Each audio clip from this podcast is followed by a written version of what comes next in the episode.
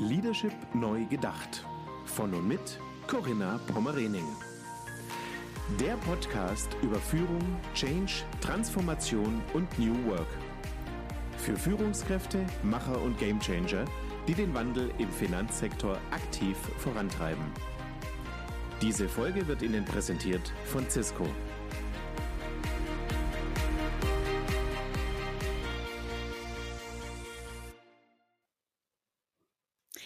Herzlich willkommen zu meinem Podcast Leadership Neu Gedacht. Mein Name ist Corinna Pomorening und heute begrüße ich ganz herzlich Professor Dr. Jürgen Moormann.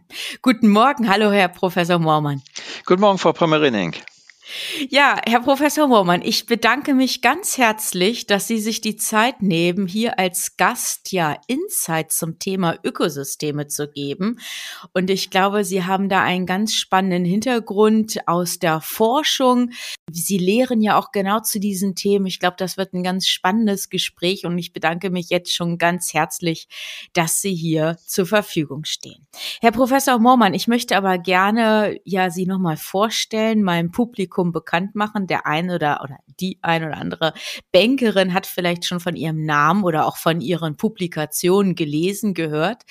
Sie sind ganz ursprünglich einmal Banker gewesen. Also sie haben eine klassische Bankausbildung bei der Commerzbank gemacht, mhm, haben mhm, dann aber entsprechend studiert und promoviert, zum Teil auch hier oben im Norden in Kiel, haben sie verraten. Und jetzt mittlerweile sind sie ja in Frankfurt fest verwurzelt, sind seit 1995, also wirklich schon einige Jährchen, bei der Frankfurt School of Finance and Management. Sie sind Professor für Bank- und Prozessmanagement und sie sind der Gründer und Leiter des Prozesslabs. Das ist ja ein Forschungscenter der Frankfurt School, das sich mit verschiedensten Aspekten des Prozessmanagements in der Finanzbranche beschäftigt. Unter anderem sind es, glaube ich, dann diese Themen wie Blockchain-Technologie, Digital Payments beispielsweise und, und hier kamen wir dann auch gleich den Bogen zu unserem heutigen Gespräch, dezentrale plattformbasierte Geschäftsmodelle. Ja, und wie ich es auch eingangs schon gesagt habe, Ihre Publikationen sind wirklich sehr bekannt. Mittlerweile haben sie über 250 Beiträge publiziert als Autor oder Co-Autor und sie sind auch Mitherausgeber oder auch Autor von insgesamt elf Büchern. Das letzte möchte ich noch hervorheben. Das liegt auch tatsächlich bei mir auf dem Schreibtisch, Herr Professor Mormann. Das ist nämlich im Juli diesen Jahres herausgekommen. Digitale Ökosysteme, Strategien, KI, Plattformen ähm, über dem Frankfurt School Verlag. Also das vielleicht so ein bisschen zur Ergänzung. Und noch einen ganz spannenden Artikel möchte ich hier erwähnen. Das war in der Bankinformation, der bei BI-Artikel Ausgabe 10 2021. Da gab es eine ganz spannende Über Überschrift Plattform werden oder sterben. Ja, was Sie damit gemeint haben, ich glaube, da kommen wir auch im Laufe unseres Interviews nochmal drauf zu sprechen. Es macht jedenfalls neugierig, sich mit Ihnen auszutauschen rund um das Thema der Plattformmodelle und der Ökosysteme. Herr Professor Mormann, fangen wir direkt damit an. Also die Begriffe sind in aller Munde.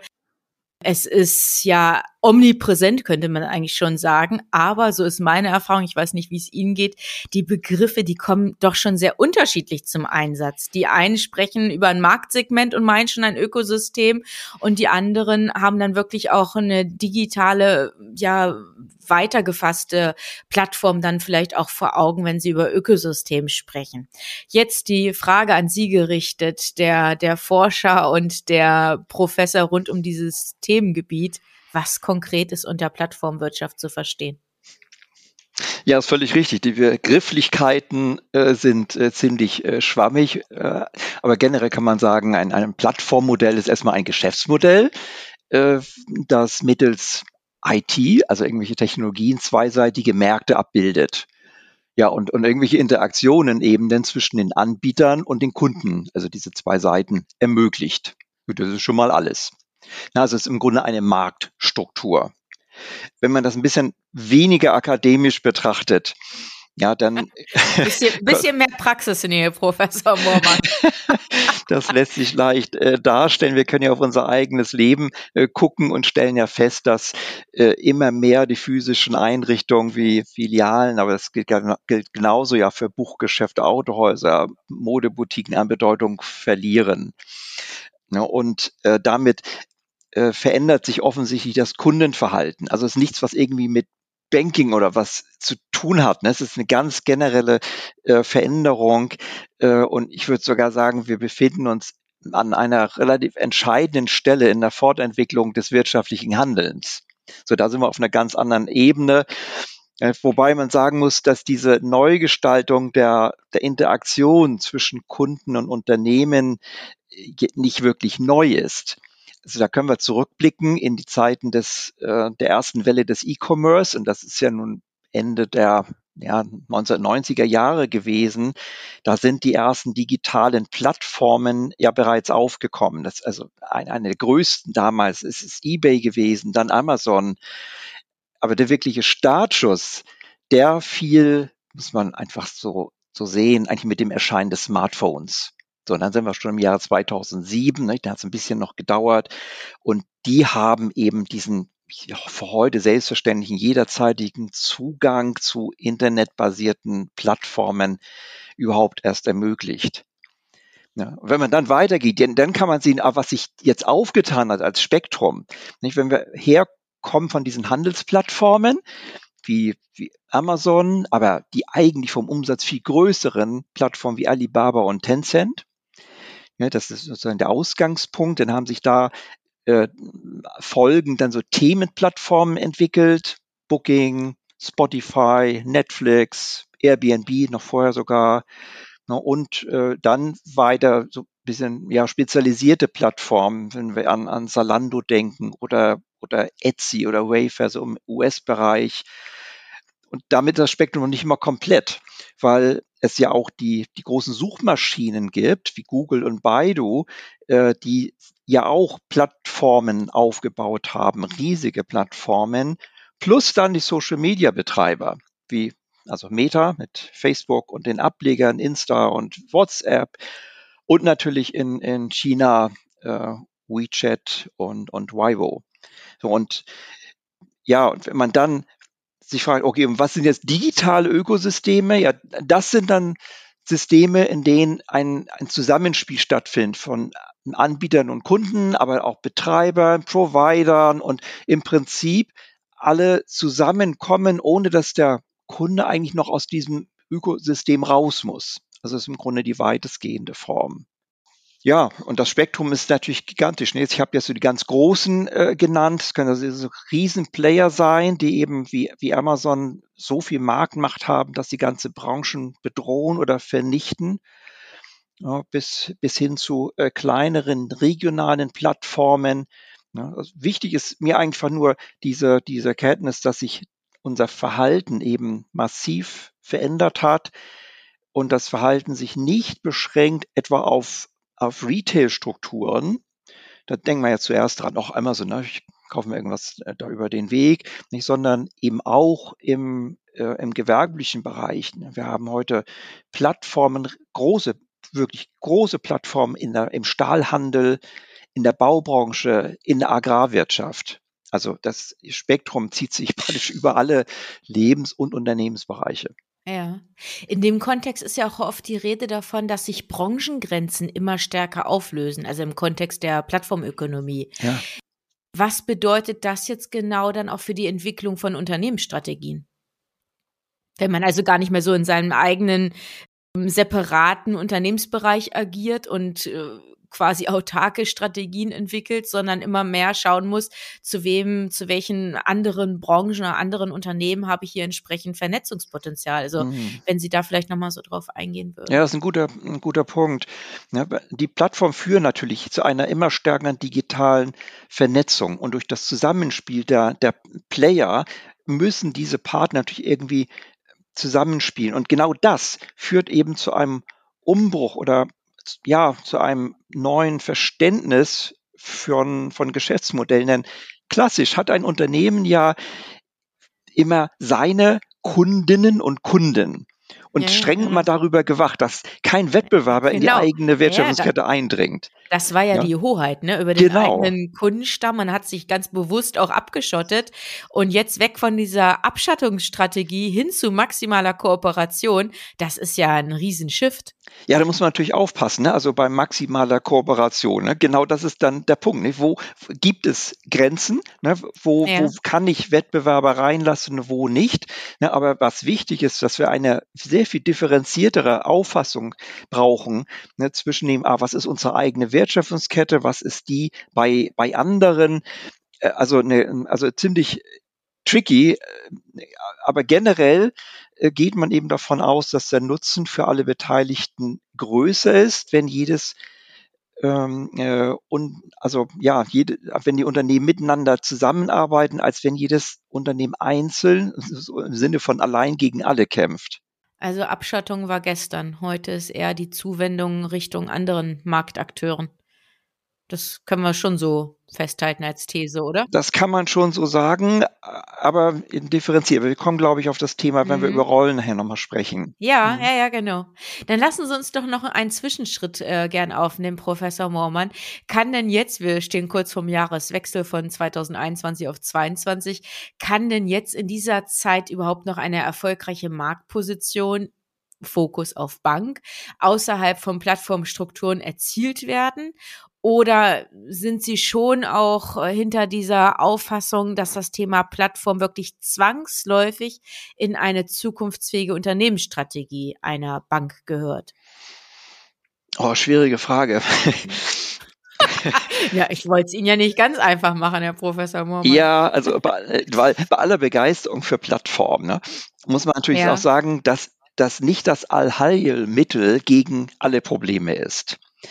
Wir haben im Banking weiter Themen wie Null- oder Niedrigzinsen, wir haben das Risikomanagement, wir haben Großinvestitionen, wenn man ans Thema Klima denkt und ja, und äh, da sind unglaublich viele Themen. Wir können nicht alles über das Thema Plattformen irgendwie erledigen. Ja, insofern muss eine Geschäftsleitung natürlich erstmal neutral rangehen und fragen, Mensch, wollen wir uns mit dem Thema eigentlich beschäftigen oder nicht? Ja. So. Da, darf ich eine Zwischenfrage Klar. stellen, Professor Moormann? Kann es auch sein, dass manch eine Bank gar nicht den Reifegrad hat, auch an einem Ökosystem mitzuwirken oder ein Ökosystem zu betreiben? Das ist natürlich möglich. Das ist eine individuelle Geschichte daran, wie der Stand der Bank oder der Bankengruppe ist. Ja, äh, ich, man muss natürlich aufpassen, dass eine Geschäftsleitung nicht ähm, sich aus dem Thema rauszieht mit genau dieser Begründung. So, oh ja, wir können das nicht, weil wir sind zu klein, wir haben keine finanziellen Mittel dafür oder wie auch immer. Ich glaube, das sind ganz schlicht Ausreden. Darum geht's nicht. Also man muss sich ja klar sein, ne, wie sollen wir bei heutigen Aufwands- und Ertragsstrukturen am traditionellen Geschäft einer Bank festhalten? Ge geht das überhaupt? Und äh, wir sehen ja ein, ein Downsizing von den äh, Banken in Deutschland. Das ist jetzt die Commerzbank, Deutsche Bank, Santander. Die, die werden eigentlich nur kleiner. Also, ja, Mhm. und ähm, wir müssen zur Kenntnis nehmen, dass sich eben die Kundenbedürfnisse und Interaktion eben grundlegend verändern. Wie wir das selber ja auch wissen. Wir gehen ja auch erstmal, wenn wir irgendwas suchen, auf eine Vergleichsplattform oder eine Suchmaschine. So, und dann heißt es, ah, dann gehen wir also nicht erstmal in ein Geschäft, sondern erst auf so eine digitale Plattform. Also diese Frage, ob wir uns damit beschäftigen müssen, also die ist aus meiner Sicht obsolet. Es geht um das Wie. Okay. Mhm. Und das, ja, gut, das kann man auch, auch sehen. Ne? Die, von den zehn größten Unternehmen der Welt sind sieben davon Plattformunternehmen. Also mal als kleine Orientierung dazu. Ja, sagt schon viel aus, ja. Ja, Haben Sie recht. Ja, ja. Und wenn, wenn man noch mal schaut, wie es mit Banken momentan aussieht, ich meine, ist völlig klar, die verdienen ihre Kapitalkosten nicht. Ganz schlicht nicht. Das heißt, sie vernichten Kapital. Das heißt, da muss man etwas machen. Es gibt im Grunde drei Hebel. Das eine ist, wie können wir Aufwände runterbringen? Da arbeiten alle dran. Das zweite ist, wie kann man Erträge erhöhen? Ja, very tricky, gerade in Deutschland, ähm, bei einem gesättigten Markt, aber da spielt das Thema Plattformen schon mit rein. Und das dritte ist, als dritter Hebel, wie können wir unser Geschäftsmodell verändern? Mhm. Also das ist relativ übersichtlich. So, jetzt müssen wir was tun.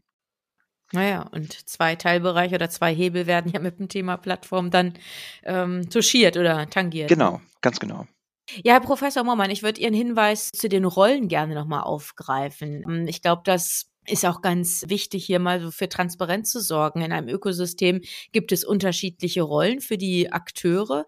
Da könnte einmal die Rolle des Orchestrators oder des Betreibers genannt werden oder möglicherweise eines Produktlieferanten oder manchmal auch Modullieferant erwähnt.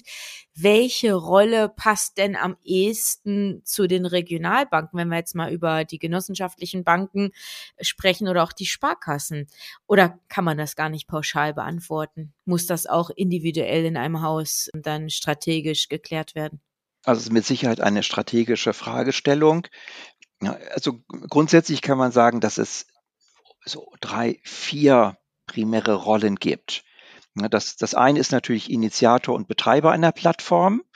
Da würde die Bank eben alles äh, an, an Aktivitäten orchestrieren, die teilnehmenden Partner managen, äh, das bedeutet natürlich, dass viel Know-how und in diesem Fall auch viel Investment notwendig ist. Und da muss man ganz ehrlich fragen, ähm, kann das eine Bank überhaupt? Ja, kann das eine Bank, kann das eine deutsche Bank überhaupt? Also ähm, äh, kleingeschrieben in dem Fall, ja, schwierig, schwierig. Also es gibt Beispiele im Versicherungsbereich, da sehe ich eher die Möglichkeit dazu. Im Banking, boah, zucke ich da an der Stelle. Das zweite ist, Wenn, ja, sorry. Aber Herr Professor Mommann, ganz kurze Zwischenfrage. Wenn wir aber jetzt die Einheiten vielleicht kleiner denken, nicht jetzt über so ein globales äh, Banking-Ökosystem oder von einer Bank initiiertes Ökosystem weltweit gespannt, sondern Sie hatten ja vorhin auch das Stichwort der regionalen Ökosysteme. Kann es nicht sein, dass eine Regionalbank zum Orchestrator oder Initiator der des Ökosystems wird. Ja, auf der Ebene haben Sie recht, natürlich. Ja, ne? Auf ne? regionaler ja, Ebene ja. ist das schon möglich, auch auf einer thematischen Ebene. Äh, wir können ja vielleicht gleich nochmal über, über Beispiele sprechen, dann äh, wird es ein bisschen gern. transparenter. Ne? Hm. Mhm. Ja, auf der Ebene äh, äh, denkbar. Ja, ansonsten bleibt die, die zweite Rolle Teilnehmer an anderen Plattformen. Das ist der typische Fall, wenn die Bank als Produktlieferant Lieferant agiert. Ja. Klar, der Aufwand ist hier geringer. Hier, die, das Problem ist eben an dieser Stelle, dass die Gefahr besteht, äh, den Kontakt zu den Kunden zu verlieren. Ja, das, wir finden ja viele Fondsanbieter, auch im, im Bereich Konsumentenkredite, Sparpläne etc. Äh, hier, aber da ist dann wirklich die Bank nur noch der Produktgeber. Also das Thema Kundenschnittstelle geht dann tatsächlich verloren, das weil ich glaube, das steht ja auf vielen Agenten der Banken, wie können wir die Kundenschnittstelle einfach mhm. sichern oder auch ein Stück weit verteidigen, weil wir natürlich hier den Angriff der Tech-Player auch haben oder sehen. Ne? Richtig. Das wird bei der dritten Rolle noch kritischer. Das wäre der Infrastrukturanbieter. da löst sich die Bank dann komplett vom Endkunden und bietet dann im Grunde ja Back Office-Aktivitäten an. Dafür gibt es ja auch Beispiele, also wir im, etwa im Kreditbereich, Wertpapierabwicklung, Zahlungsverkehr, da, das ist möglich. Das Problem ist nur, dafür brauchen wir nur ganz wenige Institute. Ja, Wertpapierbereich, wenn man an eine DWP-Bank denkt, ja, die, die hatten den, den großen Marktanteil in Deutschland in das Thema durch oder Lohnkosten in mhm. Kreditbearbeitung oder wenn man das auf noch einer höheren Ebene sieht, im Zahlungsverkehr auf der Acquirer-Seite gibt es im Grunde nur noch zwei große Unternehmen in Europa. Das ist Worldline und, und die italienische Nexi, also französisch und italienisch. Ja, die beherrschen den Acquire-Markt in Europa.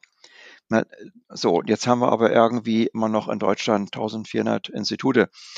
Äh, das äh, bietet insofern Infrastrukturanbieter ist da schwierig. Oder was man natürlich machen kann, kann versuchen, hybride Modelle oder Kombinationen äh, zu kreieren. Und äh, da möchte ich vielleicht ein Beispiel gerade nehmen, was ein ja, schönes gerne. ist, ja, mhm. weil ähm, die ING in Deutschland, äh, die zeigt da, wie sowas gehen kann. Ne? Die hat vor einiger Zeit die Plattform Lendico ge gekauft, also gehört ihnen. Ne? Das ist eine Plattform für, für KMU-Kredite.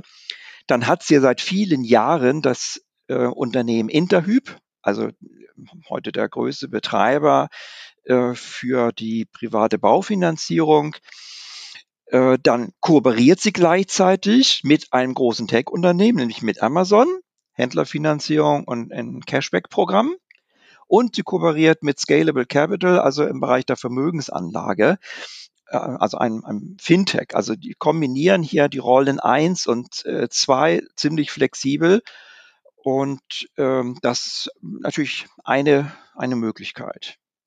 Ja, spannend. Also die Kombination oder diese hybride ne äh, Modelle, wie Sie es nennen, kann ja tatsächlich dann auch ja eine Strategie sein, sich dem Thema Ökosystem zu nähern und dann vielleicht auch im Verlauf der Zeit dann auch anzupassen, je nachdem, wenn dann auch vielleicht mehr Expertise da ist oder auch mehr, mehr Offenheit, weil ich glaube, um jetzt ähm, in diesem skizzierten Beispiel von Ihnen dann auch mit Fintechs zusammenzuarbeiten oder auch mit anderen Infrastrukturanbietern, Amazon beispielsweise, also mit solchen äh, digitalen Playern, das erfordert ja schon eine, auch eine neue Haltung, oder? Ja, natürlich. Das braucht äh, die, die, also das Verständnis erstmal in der Geschäftsleitung, dann auch die klare Vorstellung äh, vom Geschäftsmodell, nicht, dass man über das klassische Bankgeschäft hinausgehen möchte. Es gibt ja mhm. diesen ähm, englischen Spruch, ne, Beyond Banking, äh, den tatsächlich die ING auch gerne benutzt, N26 übrigens auch, ne, der sehr, sehr schön zum Ausdruck bringt, nicht, dass wir heute äh, darüber hinausgehen müssen, das, was wir klassisch als Bankprodukt angeboten haben, an den Markt zu bringen. Das ist im Grunde etwas, was ich seit Jahren versuche in Vorlesungen zu platzieren, weil ich versuche, den Studenten mehr beizubringen, hey, der Ausgangspunkt sind nicht irgendwelche Produkte der Banken. Ausgangspunkt ist der Kunde. Und der Kunde hat Kundenprozesse. Geht übrigens für Kundinnen genauso. Na, diese Kundenprozesse. ja, äh, wichtig, das was wir mal hervorheben. Ja. ja, sorry. Diese Kundenprozesse sind der Startpunkt für alles, was eine Bank macht. Und es gibt die Bank nur, weil es Kundenprozesse gibt. Jetzt muss ich aber rausfinden, hey, was passiert denn eigentlich auf Seiten meiner Kunden? Privat und gewerblich und auch bei großen, bei institutionellen. Ja, nur wenn ich das rausfinde, dann kann ich dann kann ich Bedürfnisse befriedigen. Und diese Bedürfnisse sind eben nicht, ich brauche einen Kredit. Kein Mensch will einen Kredit. Ein Kredit ist doch blöd. Da muss ich Zinsen zahlen. Was soll ich mit einem Kredit?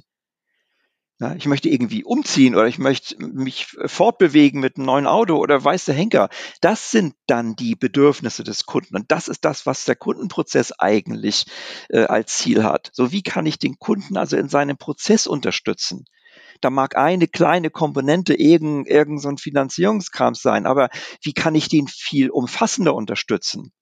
Ne, und wenn man dieses Denken fortsetzt, dann kommt man eigentlich automatisch zu dem Thema der, der Plattform oder Ökosysteme. Ja, ja, genau. Und dann habe ich andere Lebenswelten, die vielleicht noch tangiert werden. Genau. Und die ich dann entsprechend mit einbeziehen mhm. kann in das ähm, Umfeld. Ja, mhm. spannend. Mhm. Wollten Sie eben gerade noch ein Beispiel aus der Versicherungsbranche skizzieren, Herr Professor Moormann? Als ich Sie eben zwischendurch einmal mit einer Zwischenfrage abgewürgt habe? Hm, äh, ja, mir fiel nur ein, äh, äh, dass es durchaus natürlich Player gibt, die eine große Plattform im Sinne von Initiator und Betreiber aufbauen können. Und wenn man jetzt mal ganz weit, ähm, ganz weit ähm, geht in, auf internationalem Level, dann ist ein gutes Beispiel das Unternehmen Ping An, das in Deutschland vermutlich wenige kennen. Das ist einer der größten Versicherer weltweit, sitzend in China. Ja, und ich nehme noch mal ein Zitat von dem Jonathan Larsen, der, der Chief Innovation Officer dort ist, übrigens von einer amerikanischen Bank kommt. Ja, der sagt, bei Pinan denken wir ausschließlich in Ökosystemen. Ja, die kreieren diese Ökosysteme, ganz bewusst fünf Ökosysteme dort, die auf den ersten Blick nicht zwingend was mit Versicherung zu tun haben. Finanzdienstleistung, Gesundheitsvorsorge, Smart City, Immobiliendienste und Autoservice. Ne? Und um diese, diese Ökosysteme herum kreieren die Leistungen, ja, die natürlich dann irgendwo auch mit Versicherung zu tun haben. Ne, Ping An hat eine Plattform, nennt sich Good Doctor. Da sind in China 250 Millionen Nutzer registriert. Das ist die größte Telemedizin-Plattform, die es überhaupt weltweit gibt. Ja. ja. Also die können sowas machen. Ja, die haben, die haben die technische Expertise. Das heißt, das kann ich jetzt nicht nachprüfen. Das heißt, sie hätten 20.000 äh, IT-Spezialisten. Also es sind nur Ingenieure. 20.000, ja. Äh, das ist so fast die Mitarbeiterzahl der gesamten ja, Commerzbank. Ja. ja. Und, äh, und die Marktkapitalisierung, ja, ja, die ist doppelt so hoch wie bei der Allianz übrigens. Ne? Die haben natürlich eine enorme Power. Also nur mal auf der Ebene. Man könnte das, man kann das ein bisschen runterdenken, wenn man auf die deutsche Ebene geht, äh, fand ich ganz interessant. Äh, die Technikerkrankenkasse ist ja nun in Deutschland äh, ja die, die größte eigenständige, die natürlich eine gigantische Zahl auch an Kunden hat. Ne, die könnten natürlich so eine Art Gesundheitsportal also bieten sie auch, in dem Fall jetzt mal ihren äh, Kunden. Ja, aber die haben so viele Kunden eben drauf, dass da eine große äh, Masse ist und die können dieses Spektrum der Leistung im Sinne von Kundenprozess natürlich auch fröhlich ausbreiten. Ja, auch da kann ich meine Covid-Zertifikate hinterlegen, äh, demnächst meinen Personalausweis. Es gibt ein Safe dort. Also äh, da ist eine gewisse Chance, weil die eben eine so große Grundmasse schon haben.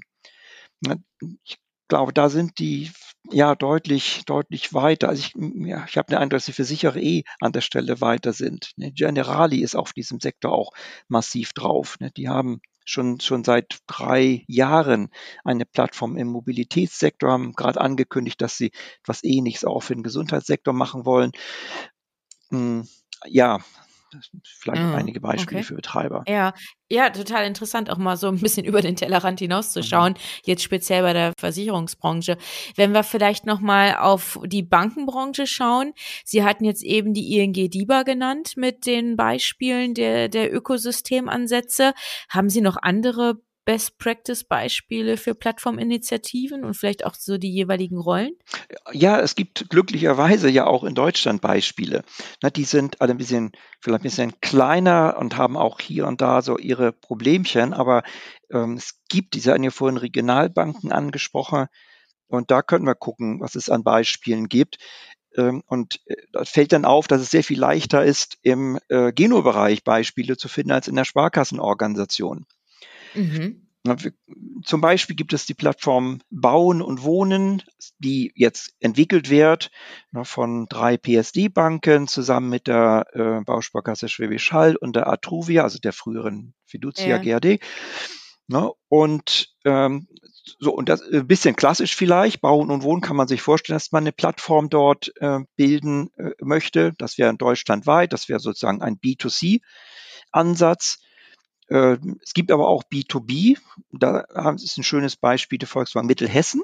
Die hat eine eigene Tochtergesellschaft gegründet und äh, bietet ihren Firmenkunden unter anderem eine Plattform für die Datenanalyse im Kontext von Industrie 4.0 an. Sehr, sehr spannend, sehr fortgeschritten und die suchen wirklich auch, auch Kunden außerhalb der der Organisation, äh, aber auch natürlich in Zusammenarbeit mit anderen Volksbanken. Das ist ein sehr interessanter Ansatz. By the way, eine der größten Volksbanken in Deutschland. Das ist ja, B2B. Genau. Ne? Und mhm. äh, bekannt ist, ist ja auch das Beispiel von der VR Würzburg, äh, die mit rund 20 anderen Volksbanken eine Crowdfunding-Plattform betreibt. Das ist sozusagen ein ja, B2C2B äh, da sammelt man praktisch kleine Beträge an von ja, von Kunden in dem Fall, ne, um dann irgendwelche Projekte im gewerblichen Bereich damit finanzieren zu können. Also in dem Fall eine regionale Plattform. Und da sehen wir schon, dass das sehr unterschiedlich ist und ja gut, letztlich kann man auch sagen, die Apo-Bank hat ja auch eine Plattform, auch mit einer eigenen Tochtergesellschaft übrigens. Äh, die, äh, diese Plattform richtet sich logischerweise in dem Fall an Heilberufler und Institutionen im Gesundheitssektor, also wieder B2B. Und äh, die Abobank hat natürlich auch einen Vorteil, weil äh, die ja immer auf diesen Sektor ausgerichtet war. Ja, eine absolute Nischenbank. Ja, ja, eine große Nischenbank. Ne? Ja. Also sozusagen die, die größte auf dem Sektor. Äh, und die aber immer schon dieses Kundenprozessdenken sehr gut verinnerlicht hat. Was braucht ein Apotheker im Verlaufe seiner Karriere, ja, starten ganz früh bis zu den Spätphasen etc. Äh, ähm, also da liegt das Denken relativ nah, also in dem Sinne auch an das Plattformdenken. Aber interessant, was sie im Geno-Bereich tut. Also gerade vor ein paar Tagen hat, ähm, ist ja bekannt geworden, dass äh, die äh, FinCompare übernommen ja. worden ist von dem genau. Geno-Bankenkonsortium. Sehr spannend, das ist ja ein Vergleichsportal eigentlich, also nur Vergleichsportal, nicht? aber man fragt sich, ah, warum übernehmen die das? Ne, warum übernehmen die ein offenes Ökosystem, an dem rund 250 Banken teilnehmen? Ja. ja. und da kann man sich natürlich jetzt vorstellen, was so strategisch dahinter steht. Das ist logisch, die wollen das Geschäft voranbringen ne, und könnten das vielleicht auch geschickt kombinieren mit dem Marktplatz, den sie ja eh schon betreiben. Das wäre Genopace. Den, das, das ist ja für die private Baufinanzierung, äh, wobei sie da nicht alleinige Anteilhaber sind, da sind sie auch äh, also mit Hypoport zusammen ja dran. Ne, und also die setzen da sehr stark drauf. Ne? Also ja. Aber jetzt, wo Sie mhm. dieses Beispiel erwähnen, es ist ja auch interessant zu sehen, dass das ein einzelnes Bankenkonsortium ist, also einzelne Genobanken, die sich hier zusammengeschlossen haben. Es kommt ja nicht mhm. zentral vom BVR. Das ist ein großes Problem. Also das ist ja das, was ich ja auch wieder beklage. Ne? Wir haben so viele schöne Versuche, aber die sind so kleinteilig. Ja, das ist ja bei der Plattform Bauen und Wohnen. Ne? Warum machen da drei PSD-Banken mit und nicht 14? Weil es sind ja. 14. Ja, und warum genau. machen es nur die PSD-Banken? Warum gibt es kein Rollout über die gesamte Geno-Organisation? Würde ja eigentlich naheliegen. Ja, ich verstehe das nicht. Es, ich, meines Erachtens muss da viel größer gedacht werden. Also das ist doch mindestens eine Sache für die Ebene der jeweiligen Bankengruppe. Also nicht mal das reicht ja eigentlich aus, wenn man dann noch weiterdenkt. Ja, weil die Plattformen sind nicht an regionale Grenzen gebunden. Man könnte auch sagen, warum geht das nicht auf europäischer Ebene? Wir kämpfen ja nicht Filiale der Sparkasse Recklinghausen gegen die von der nächsten Volksbank. Es, es geht darum, dass wir Megaplattformen dieser Welt haben.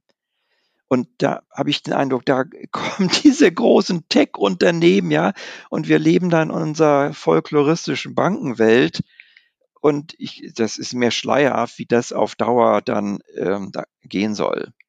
Ja, bleibt abzuwarten, spannend zu beobachten, was sich dort tut. Also vielleicht kann man sie auch positiv hervorheben. Einzelne Banken sind einfach so weit und sehen da einfach die Chancen, die Potenziale und werden aktiv. Und es wäre natürlich wünschenswert, dass dann so ein Rollout sich für andere Banken dann auch anschließt die dann auch äh, ein Stück weit teilhaben können. Aber es braucht wahrscheinlich immer diejenigen, diese Early Birds, die einfach früh dabei sind, die Dinge früh erkennen und adaptieren.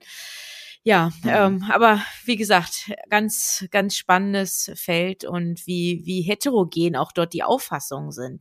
Tat. Ich glaube, das ist die Grundproblematik, das war einfach hier ist auch, egal ob jetzt im Genosektor oder im Sparkassenumfeld, ist ja auch mit ja, politischen Strukturen einfach zu tun haben. Ja, natürlich. Und die verzögern natürlich hier unglaublich äh, den, den Aufbau.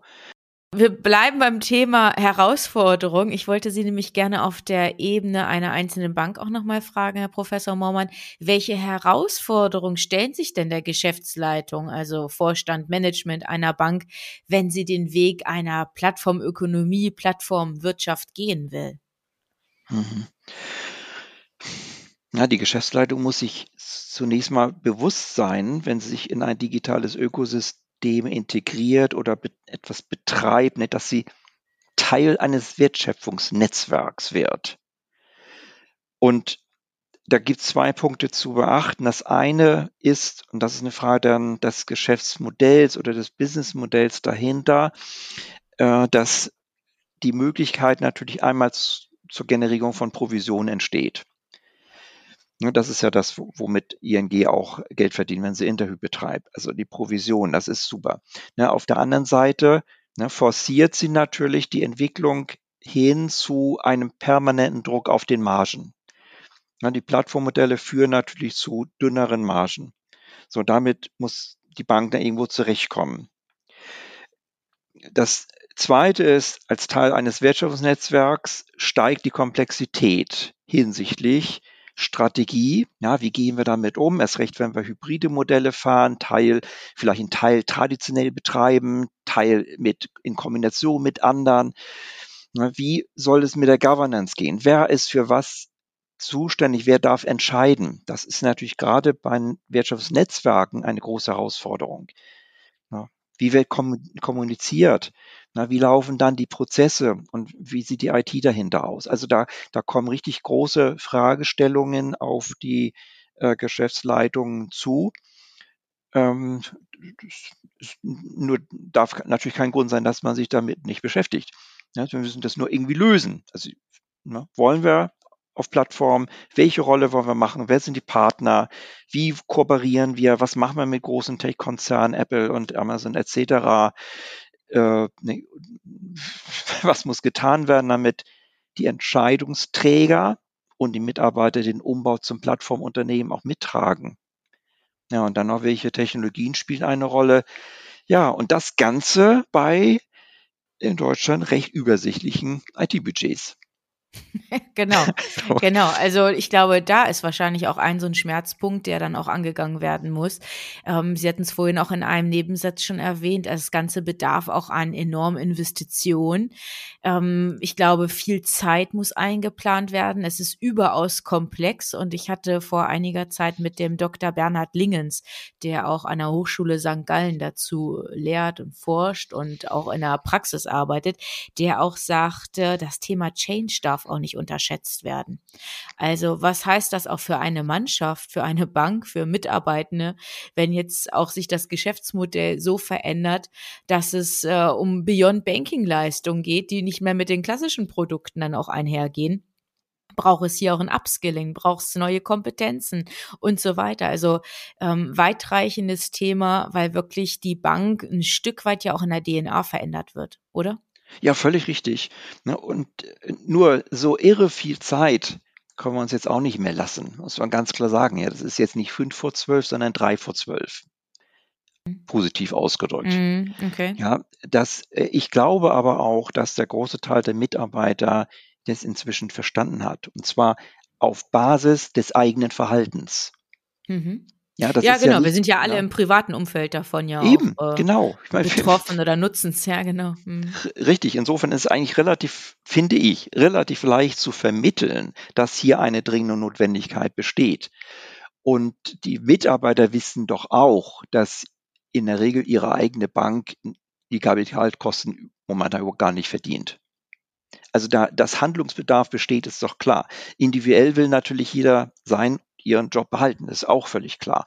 Ja, aber da muss man jetzt mit umgehen. Also Change, ja, logisch, ne, aber das darf nicht dazu führen, dass wir jetzt noch jahrelang diskutieren, ob das, äh, ob der Umbau notwendig ist. Der, ja, der nee, es war jetzt auch, es war auch nicht von Dr. Lingens äh, die Frage oder der Hinweis, äh, erst sich um Change zu kümmern, sondern es war eher so der Hinweis, denkt unbedingt daran, es hat die Anforderung eines Change Managements. Wir, wir müssen die Menschen auch begleiten in mhm. diesem mhm. veränderten Kontext. Also es war Völlig jetzt klar. nicht äh, erst noch einen Vorlauf einzuplanen, sondern schnellstmöglich natürlich ins Handeln zu kommen. Er sagte auch, also die Themen, die vielleicht auch frühzeitig schon abgestimmt werden können, wie Governance, was Sie auch gerade angesprochen haben, sowas kann man ja wirklich frühzeitig schon vorbereiten.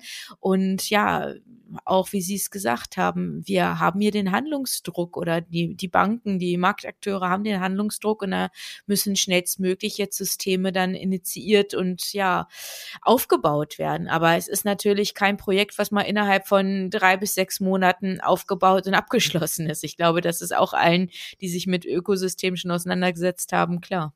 Ja, ja, ja. Vor allen Dingen ist es ja keine kein einfaches Projekt in dem Sinne, ach, wir starten das jetzt und das ist in sechs Monaten fertig, sondern dahinter steckt ja äh, konzeptionelles Denken. Mhm. Ja, wie soll das Geschäftsmodell unserer Bank, unserer Bankengruppe äh, äh zukünftig aussehen? Und äh, da braucht es ja wirklich äh, äh, Brain, ja, also man muss ja das wirklich vordenken und oder die Rollen äh, ähm, klären, soweit es geht. Und Governance, ja, natürlich kann man in gewisser Weise vordenken, aber es geht natürlich auch nur begrenzt, zumal ja unglaublich viel Dynamik im Markt drinsteckt.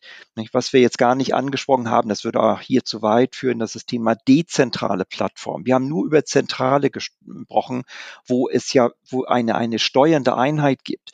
Was momentan äh, in der Forschung und äh, bei einigen Frontleuten ähm, in, in, der Praxis ähm, großes Thema sind ja dezentrale Strukturen, also Decentralized Finance. Und da gibt es eben auch Plattformen heute, bei denen es darum geht, wie man die strukturieren kann, ohne eine Zentraleinheit, also dass sie weitgehend, ich sag mal weitgehend, mhm. autonom laufen. Das ist nochmal eine mhm. ganz andere Ebene.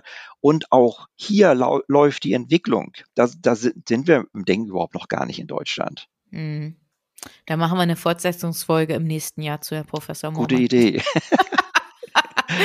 okay, aber lassen Sie uns heute zu dem Thema noch zwei Fragen klären. Die eine, Herr Professor Mommann, was können wir oder die Banken jetzt an der Stelle von anderen Branchen oder auch von diesen Early Adoptern lernen, wenn es darum geht, ein Plattformprojekt zu initiieren oder sich zu beteiligen? Haben Sie da vielleicht so ein paar Learnings aus diesem Best Practice Beispiel anderer Branchen? Ja, also äh, viel hm. einfach. Ja, weil es gibt ja unglaublich viel Erfahrung schon von anderen Unternehmen. Ja, das sind erstmal die Stichworte äh, Agilität. Ja, wie können wir schneller sein? Wie können wir schneller hm. agieren in Unternehmen? Wie können wir schneller entwickeln? Wie können wir Fachanforderungen äh, zusammenbringen mit IT? Ne, dann spielt der zweite Aspekt technisches Know-how schon mit rein, das, weil es spielt sich alles heute online cloudmäßig ab. Und der dritte Punkt hängt dann auch fast schon dran, das ist Thema Marketing, also online-only in dem Fall.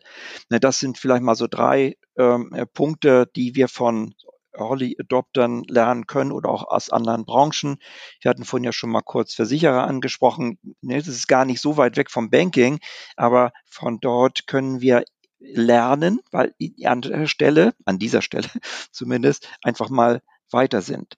Ne, ich will auch nicht sagen, dass unsere traditionellen Banken so gar nichts tun. Ne? Es gibt ja zum Beispiel den Digital Campus von der Commerzbank, den ich sehr schätze, sehr, sehr schlauer Ansatz. Äh, da arbeiten mehrere tausend Leute äh, drin, die dieses agile Denken schon seit ein paar Jahren üben und, äh, und umsetzen. Und da hat man die IT aufgelöst, ne? die, so, die Arbeit quasi hier mit den Fachabteilungen zusammen. Das war damals ein revolutionärer Schritt, also ein sehr guter Schritt. Und da kann man aufbauen. Da ist so viel Potenzial. Deswegen, ich sehe durchaus auch Chancen für unsere traditionellen Banken. Ja, die müssen sie nicht alle plötzlich komplett auflösen und zu Neobanken werden. Aber sie müssen sich in diese Richtung bewegen und für sich Rollen finden, wie sie sich in die Plattformwirtschaft integrieren. Naja, absolut. Ja. Ja, Herr Professor Moormann, letzte, wirklich allerletzte Frage an Sie gerichtet. Was sind die wichtigsten Voraussetzungen, damit Banken zu erfolgreichen Ökosystem-Teilnehmern oder auch möglicherweise zu Betreibern oder Orchestratoren werden? Mhm.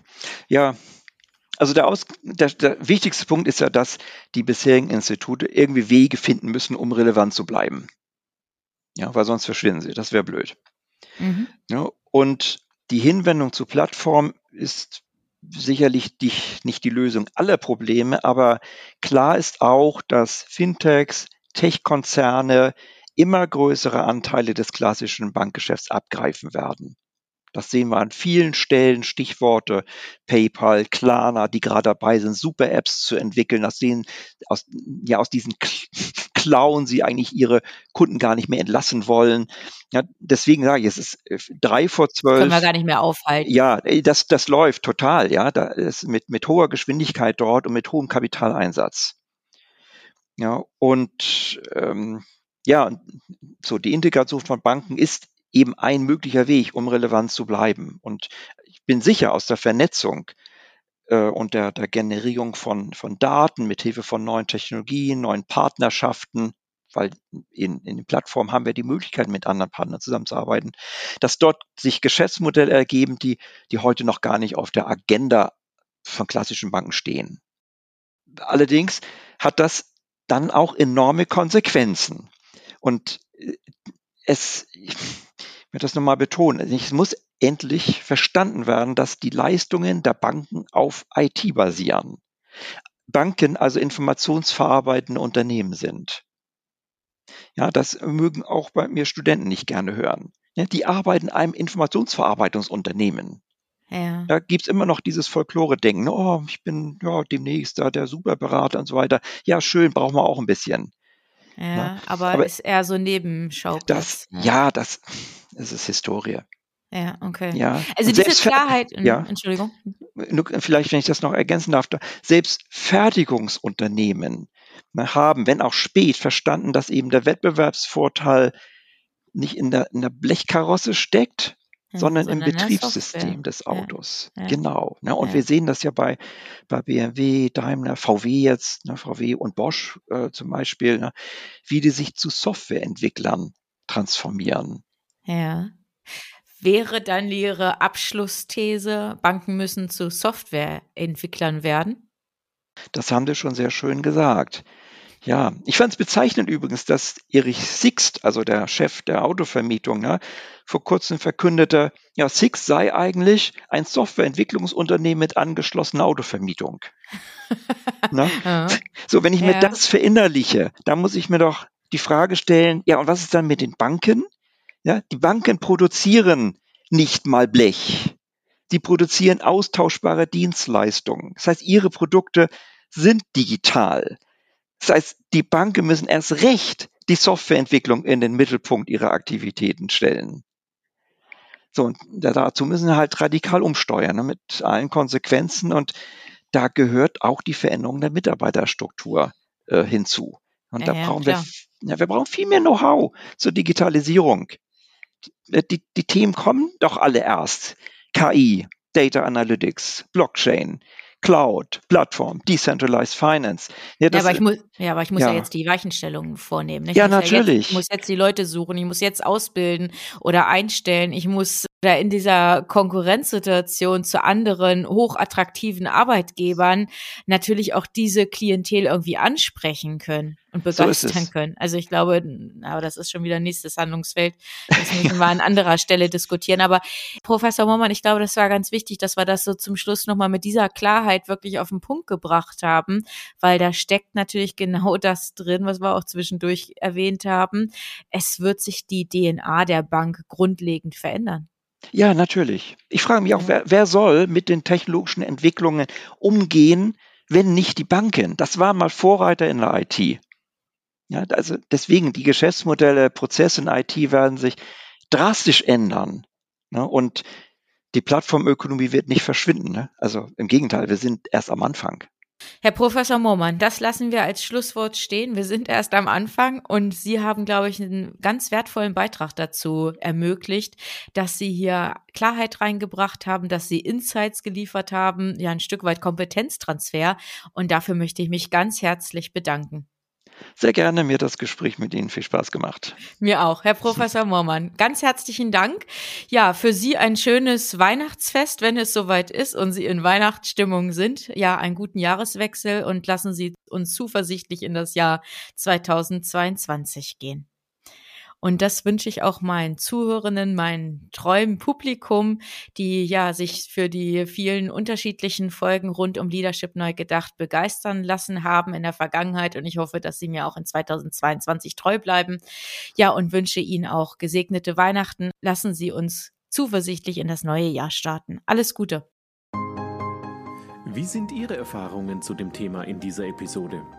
Schreiben Sie gerne eine E-Mail an mail@ corinna-pommerening.de oder als Nachricht über LinkedIn oder Xing.